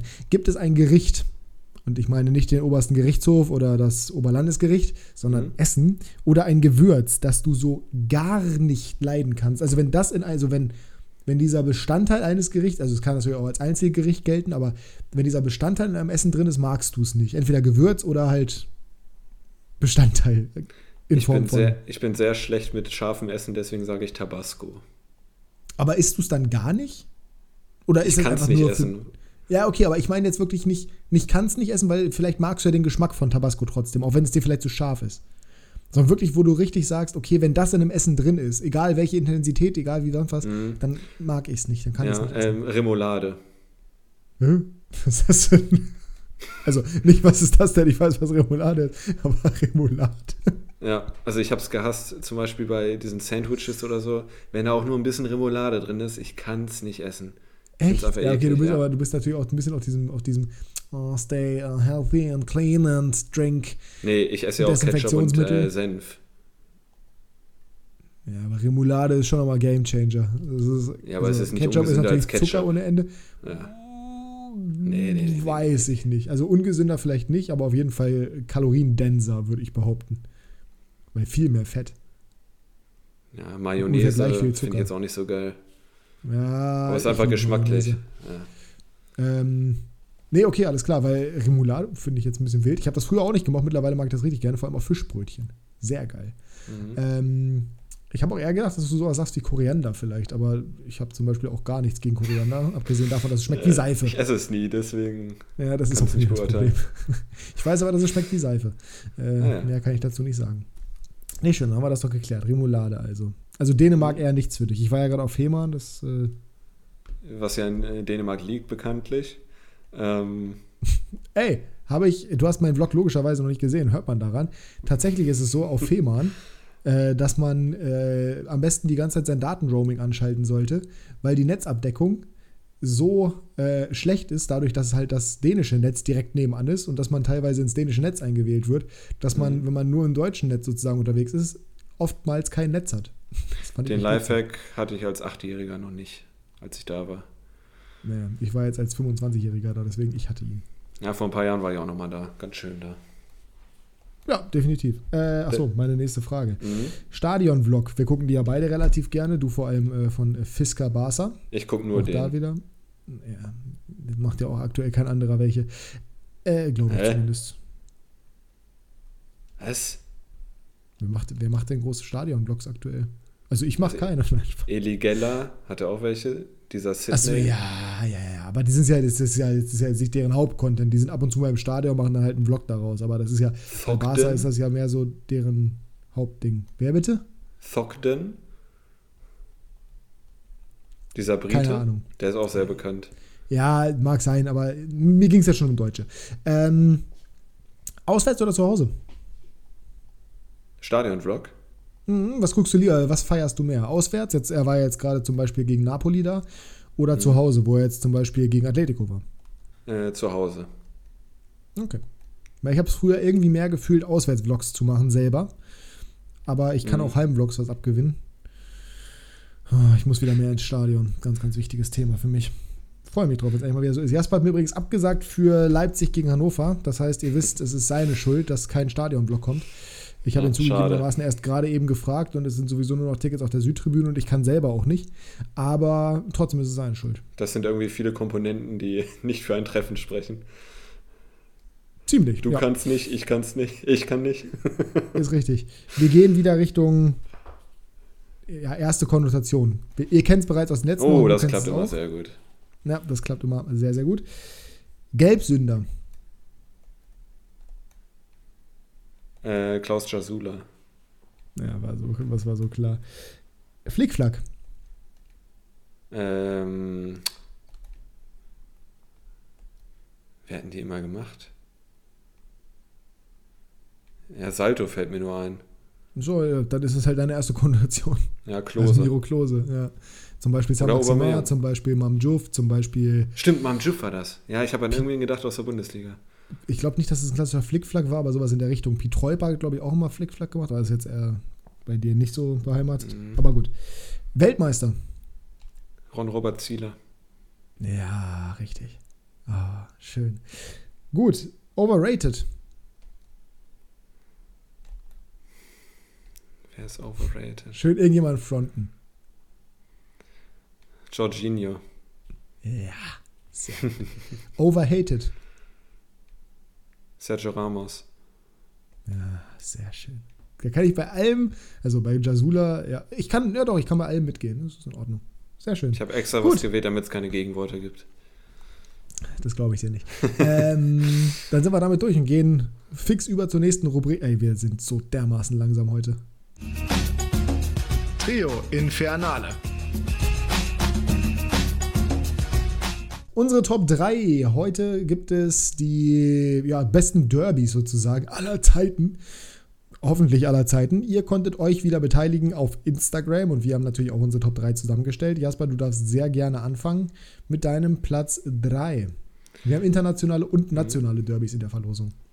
Mein Platz 3 findet dieses Jahr nicht statt. Und da kannst du schon langsam erahnen, um welches es sich handelt. Und zwar das Revierderby Schalke gegen Dortmund. Mhm. Ähm, ich bin weder Dortmund noch Schalke-Fan, aber ich finde, es hat einfach diese gewisse Brisanz und ist das größte Derby in Deutschland, kann man schon sagen, auch wenn ich Bremen-Fan bin. Ähm, und hat die letzten Jahre sehr, sehr viel bereitgehalten für die Fußballfans. Schalke hat in Dortmund Dortmund die Meisterschale weggenommen, zweimal sogar, glaube ich. Ähm, Daniel Caligiuri lässt grüßen. Und ja, für mich einfach ein geiles Spiel. Ich bin zwar für Dortmund, aber ich weine jetzt nicht den ganzen Tag in mein Kissen rein, wenn Schalke gewinnt. Und für mich einfach ein cooles Spiel. Platz 3. Ja, das äh, ist in Ordnung. Ist Platz 3 unserer Zuhörer und Zuhörerinnen auch. Also eigentlich ist es Platz 2, aber ich nehme es jetzt auf Platz 3 runter. Ich habe es extra nicht genommen, weil mir klar war, dass es reinkommen würde. Mhm. Mein Platz 3 ist ein Spiel, was ich, also ich hasse es, aber genau deswegen ist es für mich ein gutes Derby, weil das das einzige Spiel ist im Jahr, wo ich für keine der oder gegen keine der beiden Mannschaften bin, weil ich auch nicht für die andere sein möchte. Damit erklärt sich schon Man United gegen den FC Liverpool. ja. Von viel Hass geprägt, das Derby. Ich habe kurz überlegt, ob ich das Old Firm reinnehme, habe mich aber dann für dieses entschieden. Es ist einfach ein Spiel, wo du von Anfang an weißt, da wird es knallen, da prallen Emotionen aufeinander ohne Ende. Da ist viel History dahinter. Da ist viel sportliche Klasse im Zweifel auch da. Also da passt wirklich sehr, sehr viel zusammen. Ja, was willst du mehr dazu sagen? Ne? Also das ist der einzige Grund, in Anführungsstrichen, warum ich das reingenommen habe. Ich persönlich habe, wie gesagt, weder für die eine noch für die andere Mannschaft irgendwas übrig. Aber nichtsdestotrotz ist es ein tolles Derby mit guter Stimmung und ja, bei mir dementsprechend auf Platz 3 ich habe aus den letzten Wochen gelernt und sage jetzt weder mein Platz 2 noch Honorable Mentions jetzt schon. Äh, du hast aber Platz 3 der Zuschauer ja schon gesagt, deswegen sage ich jetzt doch Platz 2. Und, sagen, zwar, und zwar ist das der Klassiko für mich. Ah, ja. äh, da habe ich ganz klar natürlich einen Favoriten. Ähm, auch wenn das die letzten zwei Jahre, sagen wir mal so, eher mau war, was da an Resultaten heraussprang. Aber jetzt, wo wir wissen, dass Barca back ist, ne? kleiner Trigger mhm, an dich. Natürlich. Ähm, Wird es wieder spannend die nächsten Jahre? Nein, Nein. aber äh, für mich. Ja, die nächsten Jahre wahrscheinlich irgendwann schon. Für mich die geilste Fußballzeit aller Zeiten hatte nichts mit Bremen zu tun, sondern mit Barca und zwar die Klassikos rund um die Mourinho-Zeit bei Real, wo es irgendwie sechs Klassikos mhm. in ein paar Monaten gab überragend bei Laola 1 TV gestreamt, wo nie ein Stream ging, aber wenn er ging, war es geil. Bei mir ging es immer. Ich, das ist genau wie bei der Zone. Ich hatte noch nie Probleme mit der Zone. Noch nie. Ja, der Zone ich auch nicht. Aber Laola 1 war immer Server überlastet bei Classico bei mir. Ja. Also aber Klassikos das war waren zu der Zeit, Zeit aller Zeiten, ja. Ja, also generell mit, ja, mit, mit Messi war das Klassiko immer für mich zwischen Himmel und Hölle, weil entweder Messi hat einen schlechten Tag gehabt und Ronaldo einen guten oder andersrum. Von daher, ja, sehr, sehr schwierig. Aber ich persönlich bin äh, auch riesiger Fan des Klassikos, will auch irgendwann unbedingt mal hin. Muss da unbedingt mal hin. Wir am besten zusammen. Am besten ins neue Bernabeu. Weil ganz ehrlich, mhm. bis das Camp nun neu ist, es, es, kannst ja nicht hingehen, es stürzt ja ein, das Ding. Bis dahin Bei mir hat eigentlich die Platz Karriere 1, beendet. Auch richtig. Wahrscheinlich eher nicht. Der spielt mit 70 noch. Bei mir eigentlich Platz 1, ich packe es jetzt auch auf Platz 2, ist das Klassikum. Also kann man einfach nicht anders sagen. Dann nehmen wir Platz ja, eigentlich drei der Zuschauer und das fand ich sehr wild, aber jetzt ist es Platz zwei geworden. Partisan gegen Roter Stern Belgrad. Wurde tatsächlich, es wurden sehr viele Honorable Mentions gemacht sozusagen, aber dieses Spiel wurde verhältnismäßig oft wirklich geschrieben und wenn man in Europa schaut, ist das wahrscheinlich auch eins der krassesten Derbys überhaupt. Es gibt einige, auch in Griechenland zum Beispiel, aber das Belgrad-Derby ist schon wirklich, wirklich heftig. Ich kann nicht so viel dazu sagen, einfach weil ich die genaue Historie nicht weiß. Ich weiß nicht, wer von beiden erfolgreicher ist. Ich weiß nur, dass, ja, Pyro ein großes Thema ist. Und äh, ja, dementsprechend verdient er Platz 2, weil es halt ein absolutes Kracher-Derby ist. Ja. Ich weiß nur, dass Marco Marin bei Roter Stern in Belgrad gespielt hat. Das ist alles, was ich weiß. äh, ja, Dusan, Dusan Tosic, glaube ich, auch. Mhm. Der bei Bremen mhm. gespielt hat, der Tosic, meine ich. Legende, halbes Jahr, glaube ich. Absolut, absolute Legende. Ja, nee, äh, damit sind wir durch. Äh, Platz 2 der Zuschauer bzw. Zuhörer haben wir damit auch und damit sind wir bei deinem Platz 1 mhm. bereits. Das ist ganz gut, dass es so schnell geht gerade. Ja, wir müssen ein bisschen aufholen, obwohl die Zuschauer sich ja längere Folgen gewünscht haben, aber wir sollen es auch nicht übertreiben. Ähm, mein Platz 1 nach dem heutigen Tage, ganz, ganz klar. Natürlich. Derby-Sieger, 3 zu 2 gewonnen, das Spielglück endlich mal auf der eigenen Seite gehabt. Im Hinspiel war es komplett auf Hamburger Seite. Deswegen das Nordderby, das meistgespielte Spiel der Bundesliga, Hamburg gegen Bremen. Ja, also, was soll man da großartig zu ja, sagen? Eben. Ich kann es nachvollziehen. Es ist aus deiner Perspektive logisch. Wir haben heute lang genug über dieses Spiel geredet, deswegen müssen wir es nicht noch großartig aufbauschen. Aber es ist für jeden nachvollziehbar. Bei mir Platz 1 wäre natürlich eigentlich erwartungsgemäß das äh, ja, Niedersachsen-Derby, ist es aber nicht. Sondern mein Platz 1 ist aus Derby-Gründen einfach der Superklassiko. Welcher ist der Superklassiko? Äh, Atletico gegen Real. Welcher ist der Superklassiko? äh, Boca Juniors gegen River Plate. Richtig. Boca Juniors gegen, ich glaube, River Plate wird offiziell ausgesprochen, was ich ja, ganz ich wild finde, aber es ist absolut lächerlich, weil eigentlich müsste es River Plate heißen. Ja, äh, das wahrscheinlich größte Derby, was es überhaupt gibt, was ein ganzes Land bewegt in Argentinien. Das wurde mittlerweile 193 Mal ausgetragen. 70 Spiele hat tatsächlich Boca gewonnen, 63 Mal hat River Plate gewonnen und 60 Mal ist Unentschieden ausgegangen. Wahnsinn. Es ist wirklich ein geiles Spiel. Die Stimmung ist jedes Mal überragend. Die Fans in Südamerika sind ja sowieso komplett geisteskrank, wahrscheinlich nochmal geisteskranker als die hier, beziehungsweise selbst in, in, in Dunkeleuropa, also Serbien jetzt, was, was Belgrad angeht. Das ist schon wirklich richtig überragend und ja, immer wieder spannend, weil die beiden Mannschaften halt auch konsequent auf dem gleichen Niveau spielen. Ne? Also da muss man ja wirklich mal sagen, da gibt es halt keine großen qualitativen Unterschiede. Ähm, ja, dementsprechend würde ich sagen, das ist für mich das Top-Derby überhaupt. Ich habe noch nie eins komplett über die gesamte Dauer gesehen. Ich habe mal irgendwann bei einem eingeschaltet, relativ spät erst, irgendwie in der 30., 40. Minute und habe das bis zum Ende geguckt und die, also die Stimmung, die da permanent herrscht, da ist ja wirklich zu keinem Zeitpunkt mal Stille. Das ist schon wirklich beeindruckend. War Platz nicht ein, vor zwei Jahren, äh, einmal ja. kurz, äh, vor zwei Jahren war das doch das Meisterschaftsfinale sogar. Ja. Das hat doch The Zone übertragen, ne? Das war auch ein krankes Spiel. Ja, absolut. Nächstes Spiel übrigens am 20. März, also in knapp drei Wochen könnt ihr euch ah, ja. rot im Kalender ankreuzen. Übrigens habe ich vollkommen Viele falsche Daten gehabt. Viele Grüße an Tore. Mhm. Ich habe vollkommen falsche Daten gehabt. 89 Siege von Boca Juniors. Ich weiß nicht, woher die Daten aus dem deutschen Wikipedia stammen, aber das englische Wikipedia ist deutlich abgedateter. Fake Trotzdem News. die Boca Juniors immer noch mit den meisten Siegen. Mittlerweile aber halt nicht mehr 70, sondern 89. Naja, sind dann nur 19 dazwischen. So. Deutsche dann Wikipedia. Dann jetzt den Platz 1 der Zuhörer. Niedersachsen-Derby. Naja, ah Mensch, da sieht man mal, was für eine Bubble das ist. Natürlich, da wissen wir auch, welche Bubble hier zuhört. Liebe Grüße an der Stelle, aber natürlich auch völlig berechtigt. Ist auch ein krasses Derby. Ja, für mich als 96-Fan logisch, dass ich das gerne mag. Ich habe selber mehrere im Stadion miterlebt. Sie sind immer gut ausgegangen. Alle, bei denen ich war, hat 96 zumindest mal nicht verloren.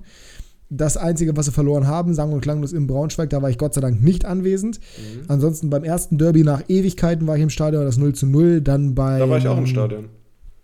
Das war ein tolles Spiel, ne? Ich bin hundertprozentig bis heute sicher, dass das Ding einfach gefixt war, damit nichts passiert, damit nicht die komplette Eskalation von irgendeiner Seite ausgeht. Das war ja so dermaßen lang. Der, der, keiner hat sich Mühe gegeben, das war ganz schlimm. Äh, dann das in der zweiten Liga, der Sieg durch Füllkrug, da war ich dabei. Im Hinspiel war ich in Braunschweig beim 2 zu 2 war ich auch dabei. Äh, bei den letzten beiden jetzt nicht, aber da haben wir ja auch jeweils gewonnen in der zweiten Liga. Äh, haben den BTSV damit in die dritte Liga runtergeschossen. Von daher traumhaft und ja, für mich einfach das größte Derby, einfach weil es mein Verein ist und mein Hassverein. Genauso wie bei dir, Platz 1 völlig gerechtfertigt. Ich hätte es auch genommen, aber ich wusste halt, dass von den Zuschauern kommen und Zuhörern kommen würde, ja. deswegen habe ich es rausgelassen. aber völlig berechtigt für mich auf Platz Uno. Eins. So, damit sind wir durch. Hast du noch irgendwas? Honorable Mentions äh, Istanbul Derbys. ja, Und, auch Wiener ähm, Derbys. Wiener Derbys. Dann habe ich noch Manchester Derby, äh, Merseyside Derby und Ja, Madrid Merseyside Derby. eher als Manchester. Ich glaube, Manchester ist tatsächlich mehr. Ja, ist schon, ist schon nicht, ist schon, also ich glaube, da ist weniger Hass tatsächlich dabei, sondern das ist mittlerweile einfach nur, weil es die beiden Mannschaften sind. Aber ich glaube, da ist Merseyside sogar noch deutlich doller als Manchester. Also, siehst du ja allein daran, dass Manchester gegen Liverpool größer ist als das Manchester Derby. Naja. Ähm, und Madrid Derby, ne? Ist auch nicht Derby so Madrileño, ja, Ja. aber kann man nachvollziehen. Sunderland gegen Newcastle, auch ein großes Derby. Es gibt Oh, viele ja. große Derbys, ne? kann, man, kann man ganz klar sagen. Auch 60 gegen Bayern, mittlerweile sportlich ganz weit voneinander entfernt, aber ja. nichtsdestotrotz ein Derby. Gut, Köln sind wir Leverkusen. damit. Nee, das, nee, sorry. Das sind für Köln, mich alles keine Düsseldorf, ja. Derbys da unten. Ja, auch das nicht. Auch Köln, Gladbach. Da weiß man überhaupt nicht, wer jetzt wirklich mit wem am meisten verfeindet ist. Das sind für mich alles ganz interessante Derbys, aber nicht die größten. Da bleiben wir doch bei Hoffenheim Stuttgart. Da bleiben wir- das vielleicht auch nicht. Wir gehen aber zu unserer letzten Rubrik. Kickbase Breakdown.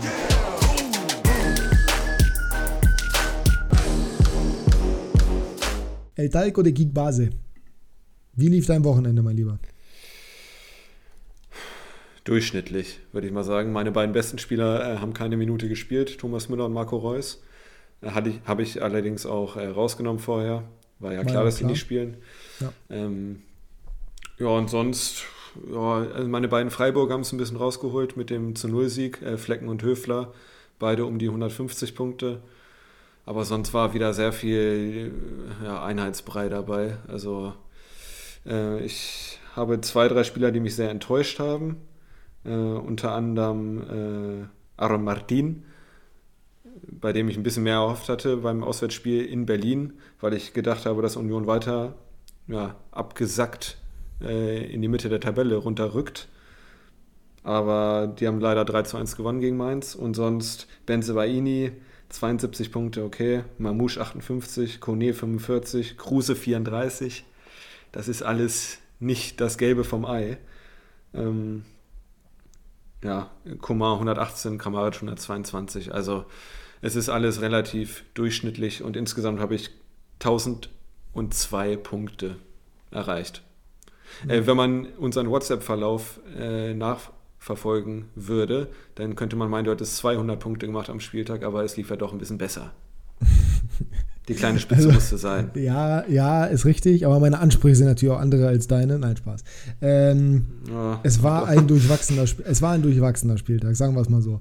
Flo Wie natürlich ohne Torbeteiligung 277 Punkte ist überragend. Der hat unfassbar gespielt, Großchancen kreiert, ohne Ende, viele Pässe gegnerische Hälfte, Tor eingeleitet fehlt ihm sogar noch, also wirklich brutales Spiel.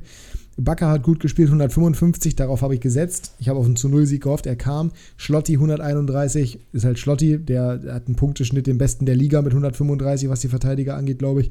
Und äh, ja, hat auch in den letzten zehn Spielen, glaube ich, wenn ich das richtig sehe, nee, in den letzten neun Spielen jeweils einen grünen Balken hingezaubert. Das ist, das ist ja voll Wahnsinn Maschine. absolute Maschine. Ja, dann kommen wir zu Bebu am Freitagabend. Zwar Sieg, aber vor den entscheidenden Toren ausgewechselt. Kein glücklicher Abend, 67 Punkte. Ja, ist okay. Modest 54 gegen Fürth, habe ich mir mehr erhofft, habe ich ja letzte Woche auch vorhergesagt. Soboschlei 35, das war gar nichts, das war richtig schlecht, aber Leipzig war generell nicht gut. Ähm, ja, und Sané und Nkunku haben beide nicht gestartet. Das habe ich natürlich extrem abgefuckt. Die haben beide Gott sei Dank getroffen, deswegen 124, 125 Punkte. Aber ich bin mir halt hundertprozentig sicher, dass wenn sie gestartet hätten, sie mehr gemacht hätten. Deswegen habe ich mich trotzdem geärgert. Und auch geärgert habe ich mich, dass ich weder Guerrero, der hat zumindest 80 gemacht, noch Upamecano aufgestellt habe, der über 100 gemacht hat, weil ich auf Liga Insider vertraut habe und auf Jasper, der mir zumindest mal Guerrero nicht ans Herz gelegt hat und mich für Lacroix entschieden habe, kurz vor Spieltagsbeginn. Und die Kröte hat eigentlich ganz gut gespielt, bis halt eben zur völlig unnötigen roten. Karte in der 70. Minute. Trotzdem noch vier Punkte. Ja, das ist okay.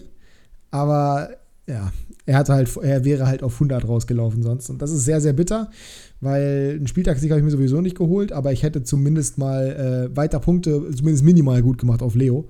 Und so bleibe ich, äh, ja, falle ich ein bisschen weiter wieder zurück, knapp 100 Punkte. Und auch Ben, der mit, 100, äh, mit 1365 Punkten den Spieltag dominiert hat, obwohl auch bei ihm nicht so viel zusammenlief. Ja, ist halt, ist halt ärgerlich. Ne? Ähm, aber ich stehe weiterhin vor ihm, bin weiter auf Platz 2. Habe mich weiterhin mit 2300 Punkten vor Jasper abgesetzt und hoffe, dass ich das auch äh, bis zum Ende der Saison weiterhin so fortsetzen kann. Also, ich würde mal sagen, die Top 3 hast du sicher. Äh, Wahrscheinlich, und ja. Es kann sehr viel passieren noch, aber ich würde mal sagen, die ersten drei Plätze sind so gut wie sicher. Der vierte und fünfte, äh, der fünfte und sechste auch. Damit der vierte eigentlich auch. ähm, ja, schauen wir mal. Aber insgesamt war es für mich ein durchschnittlicher Spieltag. Für dich, es hätte mehr oder es hätte besser laufen können, aber es ist jetzt auch nicht schlecht gelaufen. Ne? Ja, ist richtig. Wir können auch tippen und ja. dazu kommen wir jetzt mit den jeweiligen Empfehlungen. Wir ignorieren völlig den DFB-Pokal. Das ist einfach besser an der Stelle, glaube ich. Mhm. Und kommen direkt zum nächsten Bundesligaspieltag. Oh, starten wir. Wir starten mit dem richtigen Schmankerl und ich bin super gespannt, was dieses Wochenende dann passiert, was die jeweiligen Startelfs angeht. Ich habe dir schon gesagt, ich habe unfassbar beschissene Matchups dieses Wochenende. Aber schauen wir mal. Bielefeld gegen Augsburg am Freitagabend. Das ist ein Spiel, was ich sehr wahrscheinlich nicht schauen werde. Und äh, das hindert der, die Arminia aber nicht daran, 1 zu 0 zu gewinnen. Das ist wohl richtig. Ja, äh, das ist absolut richtig, keine Zweifel. Ja, ich sage, sie gewinnen 2 zu 0. Und ich empfehle Alessandro Schöpf. Oh, den wollte ich auch gerade sagen. Glaube ich jetzt nicht. Dann äh, nehme ich Vassiliades. Oh ja, auch guter Pick. Der ist aber angeschlagen. Ja, der wird aber fit, sage ich jetzt. Okay. Ähm, dann, ist ja, dann ist ja gut. Oh, jetzt selbe Qualität. Bayern gegen Leverkusen. Achso, nee, bei mir ist äh, Bochum so. gegen Fürth. Aber dann lass uns gerne so, weitermachen okay. mit Bayern gegen Leverkusen. Ja, Thema Matchups, ne? Ich habe halt Bakker, Upamecano, Würz und Sané. Also zumindest mal auf Bakker werde ich höchstwahrscheinlich verzichten in diesem Spiel, vor allem Bayern zu Hause. Ja, Bayern jetzt gegen Frankfurt nicht stark gewesen, aber Frankfurt immer eher ekelhaft. Leverkusen kommt mit einem 13-0 gegen Bielefeld mit viel Selbstverständnis, mit viel Elan, aber haben sie wirklich eine Chance? Nein. Es wird ein 3 zu 2 für Bayern. Es wird wieder ein spannendes Spiel wie gegen Leipzig. Und Spieler, den ich empfehle, ist super schwierig zu sagen in dem Fall, aber Marcel Sabitzer macht endlich sein erstes Bayern-Tor. Ich äh, sage 3 zu 1 für den FC Bayern München.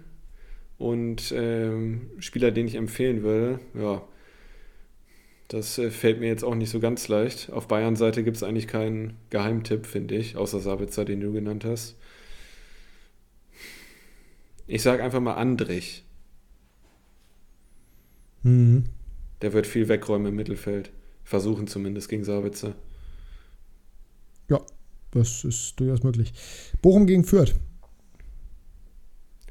0 zu 0. Ich glaube, die haben sich die letzten dreimal 0 zu 0 getrennt. Und damit äh, nehme ich dann Bella Kotschap als Spieler. Ja, den wollte ich auch nehmen. Das ist natürlich jetzt nicht so gut. Aber Bochum gewinnt 1-0. Und dann sage ich Elvis Rexbejai. So. Einfach aufgrund des Namens. Weil der ist cool und gleichzeitig ne? unglaublich kompliziert. Ja. Hertha gegen Frankfurt. Boah, auch ein Leckerwissen. Ähm, Richtiger Leckerwissen. Im Olympiastadion da sage ich die mal. die Wiederauferstehung der Hertha? Boah, nee, ich sag letzten, drei letzten drei Spiele ah, übrigens wobei. jeweils beide Mannschaften, alle drei verloren. Ich sag 1 zu 2. Ja, ich auch. Ich gehe mit. Ich, ich kann nicht riskieren, nachdem ich mhm. letzte Woche wieder mit 12 zu 16 hinten lag, äh, hier wieder zu verlieren. Ich sag Boré. Nee, Bratwurst. Hm, ich sag Lindström. Wird mal wieder Boah, Zeit für ein gutes Spiel. Also, Wobei, nee, ich sag Knauf. Die Abschlussschwäche in Person. Ja, Knauf? ich sag Knauf. Okay, ja. ja Knaufen. Trotzdem schöner Vorname. Ähm, jetzt ja. Leipzig oder Wolfsburg, was willst du machen? Wolfsburg. Zu Hause gegen Union. Oh, Max Kruse. Mhm. Im Rampenlicht. Mhm. Da sage ich 1 zu 1. Doppelpack Kruse 3-1 Wolfsburg. Empfehlen würde ich aber trotzdem, einfach aufgrund dessen, dass ich natürlich nicht Kruse empfehlen möchte, der einen Marktwert von 29 Millionen hat. Lukas ein Matcher, der macht nämlich das dritte. Und ich nehme Asta Franks. Franks, ja, sehr gut. RB gegen den SC Freiburg. Wir bleiben bei den beschissenen Matchups für mich. Ja, das Wolfsburg ist Gott sei Dank super. Ey, ganz ehrlich, die ganze Konferenz, also gut, nicht die ganze Konferenz, aber es sind nur zwei Spiele interessant und die spielen jeweils gegeneinander, die Mannschaften, wo ich die Spiele habe. Das ist doch kacke. Naja. Äh, Leipzig gegen Freiburg auf jeden Fall.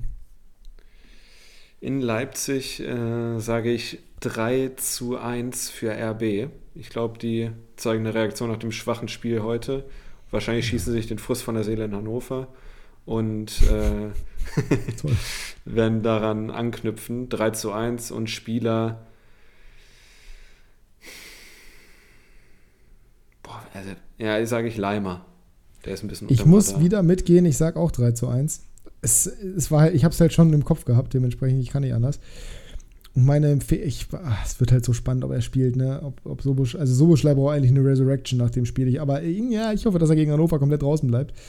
Mal gucken. Ähm, ich habe die letzten Wochen immer Pausen empfohlen, das hat überhaupt nicht geholfen. Denn diese Woche habe ich, ich habe ja, ich habe ja Haidara empfohlen gehabt, was um mich da geritten hat. Ich empfehle Sima K. Der ist so dermaßen unsympathisch, ne? Das ist unglaublich. Aber das macht einen guten Verteidiger teilweise auch aus. Mhm. Viele Grüße an Sergio Ramos. Ähm, Mhm, Topspiel, Stuttgart Oh. gegen Gladbach. Hätte ich mal meinen Geschlechtsverkehr à la Player aufgestellt am Wochenende.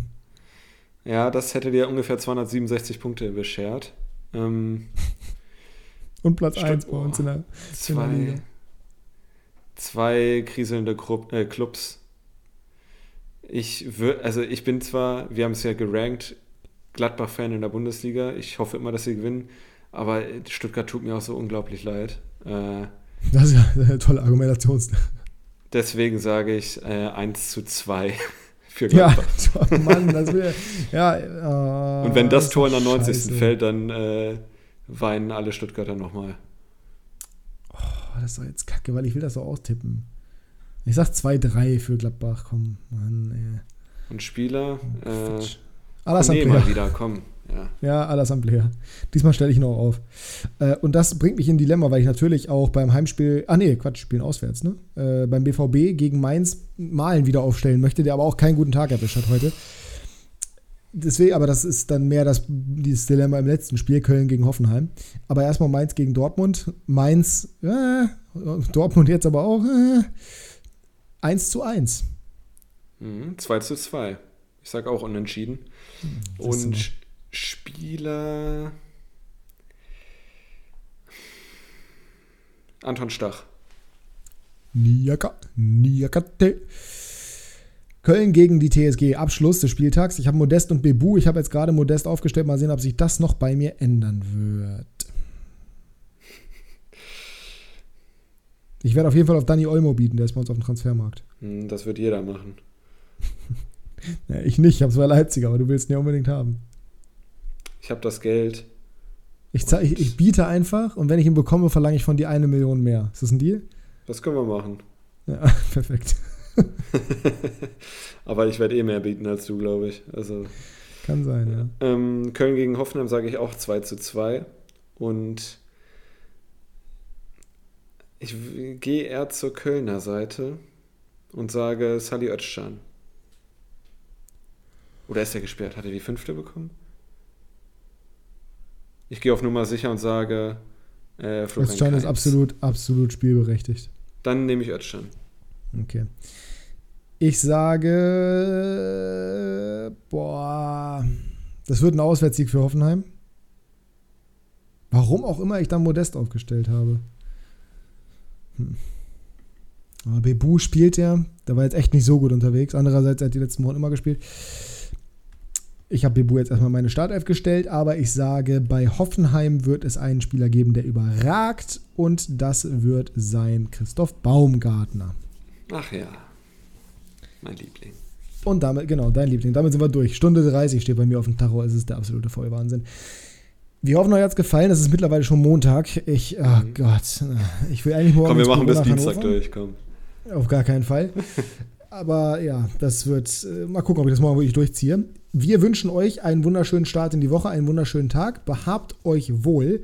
Und die Schlussworte hat der Derby-Sieger. Und äh, ja, der wird sich jetzt wohlwollend von euch verabschieden. 45 Punkte. Let's go. Äh, Ausfahrt erste Liga. Nächstes Jahr sind wir wieder dabei und werden Richtung Euroleague schielen und damit einen wunderschönen Start in die Woche. Behabt euch wohl und viel Spaß bei den DFB-Pokalspielen. Wir hören uns nächste Woche wieder. Bleibt uns gewogen. Euer Jasper. Mal, was ist denn schon wieder los, ey? Meine Güte, das ist auch wirklich. 96 gewinnt übrigens den DFB-Pokal und schmeißt Leipzig raus. Ich hab, ihr, hier habt ihr es zuerst gehört. Tschüss. Und das letzte Mal. Tschüss.